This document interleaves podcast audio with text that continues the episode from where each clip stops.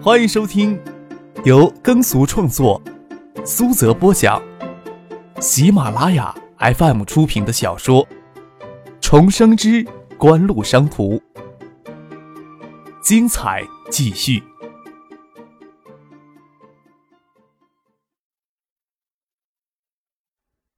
第七百六十一集。魏兰确信张克就坐在车里，难道是因为身边的这些人他没有停下车来跟自己说一声，而让父亲打电话通知他？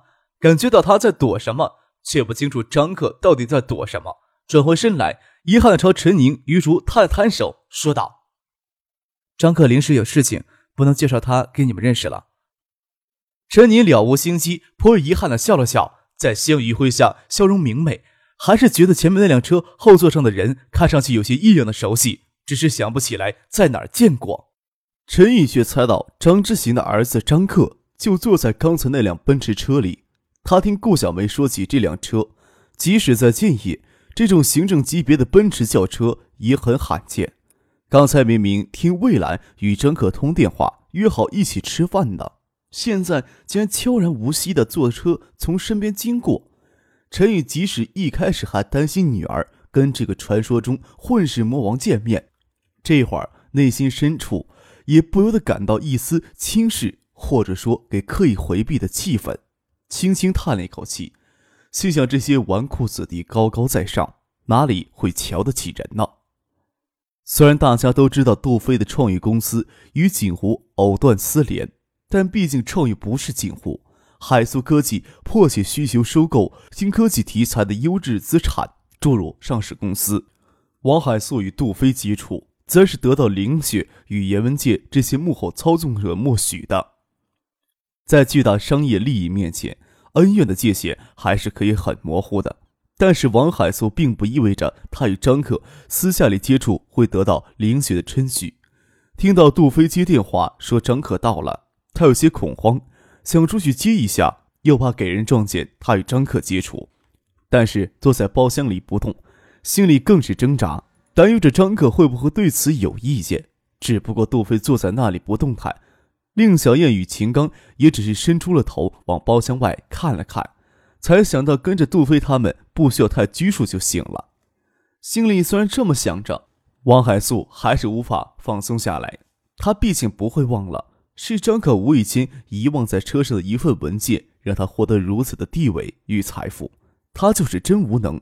从林雪、胡宗庆那里知道张克的身份之后，也不会认为张克是真的无意将那份软件产业园的策划书文件给遗落在了车上，还恰好让他看见了。张克与父亲走了进来，王海素下意识站起来要跟张克握手。啊，别太客气了，坐下来吧。张克说道，没有跟王海素握手，他径直坐到了杜飞旁边，问他。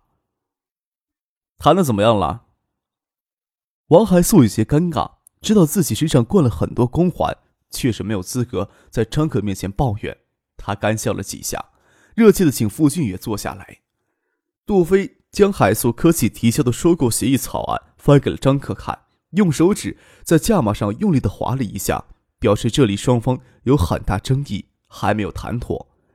张克接过了协议草案，翻了翻，拿出了笔。直接将原先的数字划掉，在上面写了一组数据，没有将协议还给杜飞，而是直接丢给了王海素，说道：“百分之三十的股权一个亿，百分之五十一的股权两个亿。你们要是包圆的话，三个亿。你回去跟林雪、严文杰说，这个价码是我张克开的，你们可以拿现金或者海素科技的股票来交易。”接过给丢来的协议草案，王海素愣在那里。他们的目标是两可以拿下创意名下连锁网吧业务包圆，创意公司预计旗下连锁网吧业务与网吧资产仅能创造两千五百万的利润，两个亿就是八倍的市盈率，在非公开市场这已经是极高的价码，毕竟要收购的净资产连五千万都不到。当然了，谈了这么久，王海素开出的价码只是一亿六千万，即使杜飞对这一亿六千万的报价有些不满意。但是谈了这么多天，王海素多少能揣摩到他的心理价位绝对不会高过两亿，还有这么多的余地。王海素对谈成此事也有十足的把握。他想着在签最终协议之前与张克私下里见一见，哪想到招来张克，张克却直接将价码提高到三亿。要是海素科技只能拿出两个亿，也不是按比例获得三分之二的股权，仅仅只能获得百分之五十一的股权。杜飞、令小燕、秦刚都有些意外，因为张克之前就没有参与过这事儿，过来一下子丢下吊子，而且语气不容置疑。王海素愣了半晌，才想起来要看杜飞一眼，杜飞也只是朝他耸肩一笑。王海素都不敢跟张克争辩什么，虽然他也没有资格接受这价码。但是张克刚才的话已经明说了，这个价码是开给林雪与严文界的，就算是敲诈，也是张克敲诈林雪与严文界，他没有什么资格站出来跟张克讨价还价。要是没有什么其他事情的话，我还有些事情就先走了。张可按着杜飞的肩膀站了起来，这片刻功夫，椅子面都没有给屁股坐热，但是张可突然这么一招。王海素就是有满腔的苦水要跟他倾诉，这也不是什么良机呀，就眼巴巴的看着张克与傅俊推门走出了包厢，坐车回到了学佛巷，经过了外街，金红色的夕阳刚从豁口倾泻过来，在街心铁艺长椅一侧停着一辆后座拖放着纸箱子的自行车，纸箱子里摆满盗版碟片，卖盗版碟片的也是熟悉那些好些年那个矮胖的青年。张克呀，就在街心下了车，掏出了十元钱递给了胖子。有没有大话西游啊？接过两张盗版光盘，又钻进车里，忍不住回头又看了那卖盗版的胖子一眼。前尘往事里，胖子也是从这个初秋开始，每天黄昏就站到学校东大门的梧桐树下卖盗版光碟的。张克离开学校后，听留校的学生说，胖子还一直在东门树荫下卖盗版碟片。后来听说抓盗版碟片严了，他给抓过两回。再后来就不知道他人去了哪儿了。张克心里悲叹一声：有些人与事总是顽强的回到既定的轨迹上来。回到了房里，坐在窗台上，张克将笔记本抱在膝盖上，将碟片放了进去。看到影片最后夕阳路上萧瑟的背影，依旧控制不住有哭的冲动。自己何尝不是应该有成为乡下萧瑟背影的觉悟呢？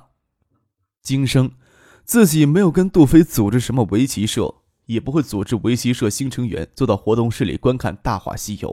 玉竹也不是新会员，陈宁也不会冒充新会员跟着玉竹一起过来看录像了。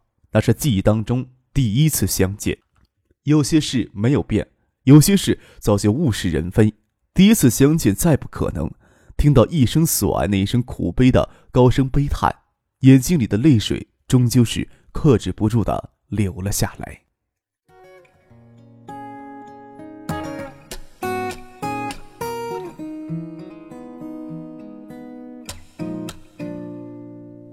从前、现在、过去了，再不来。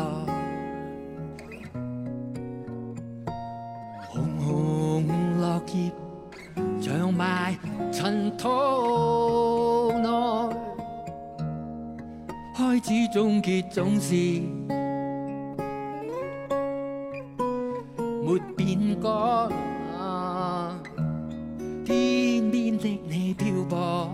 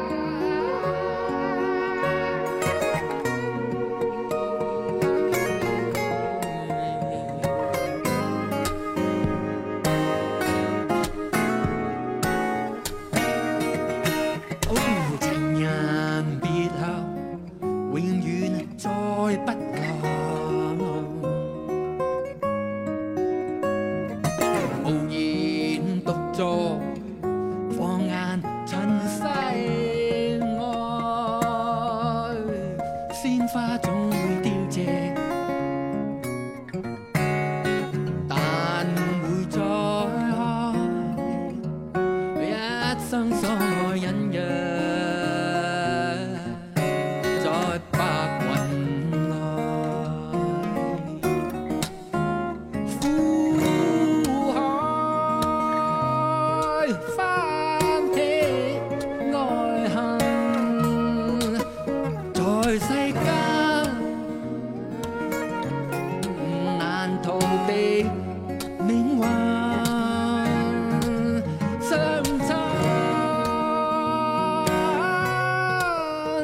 不怕。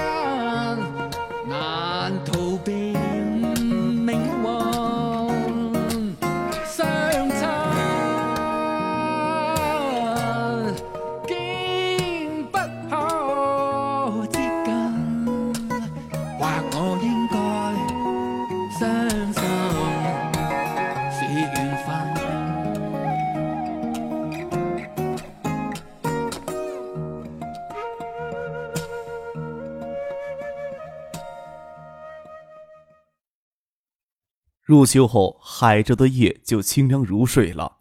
窗户打开，凉风吹出来。洗过澡，坐在沙发上看电视，浑身的舒坦。手机响了起来，徐海山回头看了看，才看到许思将手机落在餐桌边上了，推了推妻子，让他将手机给女儿送过去。别是许巍的电话。徐母站了起来，看了看许思在家里工作间里紧闭着。窈窕的身影落在玉沙玻璃上，只是太专注工作了，没有注意到门外的手机声。心想，要是许巍的话，他可以先聊一会儿。什么地方不好，偏偏去香港工作，一年都见不了几面。徐母走过去，将餐桌柜上的手机拿起来，手机屏已经激活了，散发出柔和的荧光，却没有来电显示。徐母疑惑地问丈夫：“大丫头的手机是不是坏了呀？”响个不停，怎么没有显示号码呀？徐海山正要让妻子将手机递过来给他看，许思听手机响，从工作间里走了出来，将手机拿过来看了看，说道：“可能是张克打来的电话，现在中国电信可以不显示手机号。”接通手机，走回工作间去接了电话，又随手将门关上。徐海山对妻子耸了耸肩。他都不明白张克打电话过来为什么要隐藏手机号。许思将窗台上的图纸都收拢，堆到了桌上，将软垫从地板上捡起来，全腿靠在窗边跟张可通电话。虽然工作室有设计超高楼建筑的资质，但是胡同商圈地标性建筑的规划草案还是要拿出来。许思最近最主要的精力都放在这个上面。还以为张克打电话过来问地标建筑草案的事情呢。听着电话里传来的声音，比往日要低沉、要沙哑、要颓唐一些。许思莫名的心里一酸，关心的问道：“怎么了？”“没什么，就是突然想你了，想跟你说说话。”许思听到对面有音乐传来，是卢冠廷的一生所爱，悲伤的调子让他听了心里也紧，说道。要不要我去建业陪你说说话呀？我在回海州的路上了，先聊一聊天，过会儿就能见到你了。许思将手机夹在脸颊之间，走到客厅，跟他爸妈用嘴型说了几句哑语，表示有紧急的事情要处理一下，夜里可能不会回来了。拿起车钥匙就下了楼。要聊，总是有聊不尽的闲言碎语。五年时间来，两人之间值得唠叨和回忆的点滴太多了。许思打车到丹景巷后，两人还持续聊了一个小时，直到张克那边手机断了电。很快，父亲的电话就打了进来。许思还以为是张克拿着父亲的手机打过来，接通电话才知道张克是自己开车往海州赶。父亲打电话只是劝张克回海州是去见他，也就不再多问什么，就挂了电话。男人有时候是像个小孩子一样需要人疼的。许思又下了楼。开车到高速路口等张可回来，应该不经意的错身而过。只是在看两人一起看过无数次的《大话西游》，还是会有许多的感伤无法摒弃。听了一路的一生所爱，张可心里觉得如歌中所唱：“情人别后，永远不会再来。”这根本就是一段未曾存在过的情缘，未曾付的覆水。看到许思那张明艳而带着关心神情的脸，张可感到有一股暖暖的暖流注到自己已经冷到极点的心里。他将车子停在了收费站外的停车场上，走了过去，将许四狠狠地抱在了怀里，心里感觉好受多了。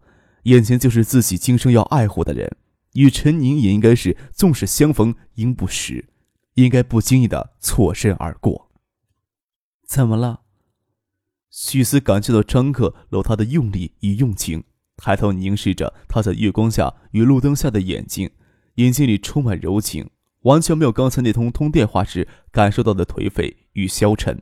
两只手从张克的怀抱里挣扎出来，轻轻的捧着他的胡茬子微刺的脸颊。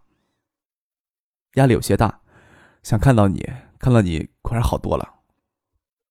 张克只能将一切都推到压力大上面，后面那句话才是最真切的。张克将车上的随身物品都搬到许思车上，就将车丢在了收费站外的停车站，自有工作人员来代他处理，就当是放松心情度假。张克在海州偷偷摸摸的住了三天，不要说宋培明、杜小山这些人了，就是锦湖内部都没有几个人知道张克回了海州。他直到九月六号才回到建业去。